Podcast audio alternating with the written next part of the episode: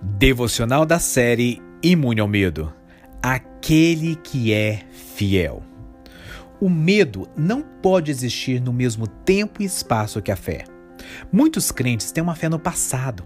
Eles acreditam que Deus fez as coisas. De fato, a maioria das pessoas acreditam em qualquer coisa que ocorreu há muito tempo atrás no passado, ou que ocorrerá daqui a muito tempo no futuro. Eles conseguem aceitar uma promessa tipo a de Romanos capítulo 8, verso 28, que diz: "Todas as coisas cooperam para o bem daqueles que amam a Deus", o que traz um significado de eternidade, que tudo vai dar certo. Mas acham difícil de acreditar no eu sou o Senhor que te cura, de acordo com Êxodo capítulo 15, verso 26. Eles têm uma fé no passado, mas não uma fé no presente.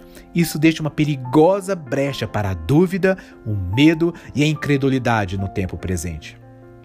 Muitos acreditam no Deus fiel de Moisés e Elias. Eles acreditam que Jesus operou milagres e que o Espírito Santo capacitou os discípulos. Mas isso é uma fé vazia, a menos que seja transferida para o presente e eles acreditem que Deus continuará a sua boa obra em suas vidas hoje. Um homem que apresentou uma mensagem de fé no passado, presente e futuro foi o apóstolo João. Quando ele estava enfrentando todo o Império Romano, ele escreveu um livro maravilhoso e triunfante.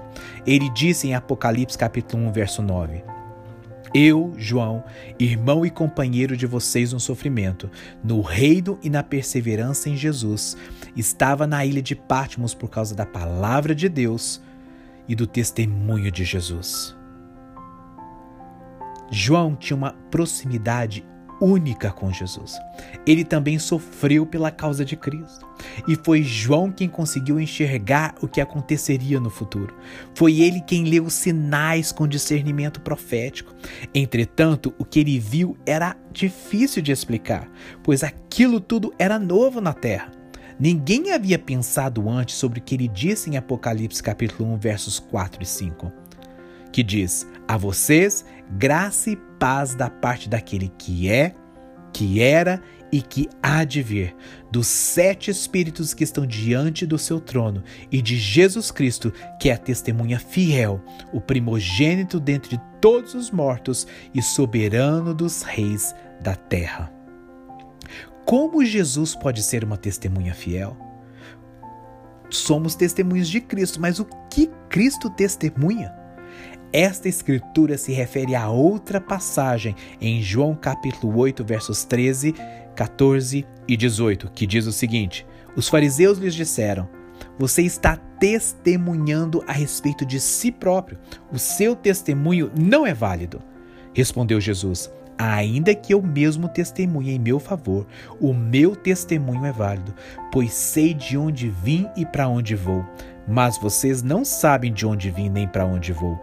Eu testemunho acerca de mim mesmo. A minha outra testemunha é o Pai que me enviou. Jesus testemunha de si mesmo. Ele disse em João capítulo 14, verso 1: Creiam em Deus, creiam também em mim. Através de sua vida e de suas ações poderosas, ele nos mostrou quem ele é. Ele testemunha quem ele é. Ele é fiel ao que disse sobre si mesmo e não vai nos decepcionar. Se ele fosse diferente agora, no tempo do presente, ele não seria uma testemunha fiel. Mas suas ações são consistentes com o que ele disse. A vida de Jesus significa esperança para os doentes, os solitários, os perdidos e os sem esperança. Precisamos ter fé nele no momento presente, não apenas em quem ele era e quem está por vir. Ele é o Deus que é agora. Sua fidelidade nunca cessou, nem nunca parou. Ele é aquele que é fiel agora e o será para sempre. Que Deus te abençoe. Se você foi ministrado e abençoado com esta palavra, compartilhe com um amigo ou parente. Eu sou Emerson Rocha, da Cefam Brasil, Ministério do Evangelista Daniel Colenda, do fundador Reinhard Bonk, e eu compartilhei com você aqui uma devocional compilada do livro do evangelista Reinhard Bonk titulado Fé, o elo com o poder de Deus. Para receber periodicamente nossas devocionais em áudio e vídeos do ministério, inscreva-se em nosso canal do YouTube e ative as notificações. O nome do canal é Cefam Brasil, Cristo para todas as nações.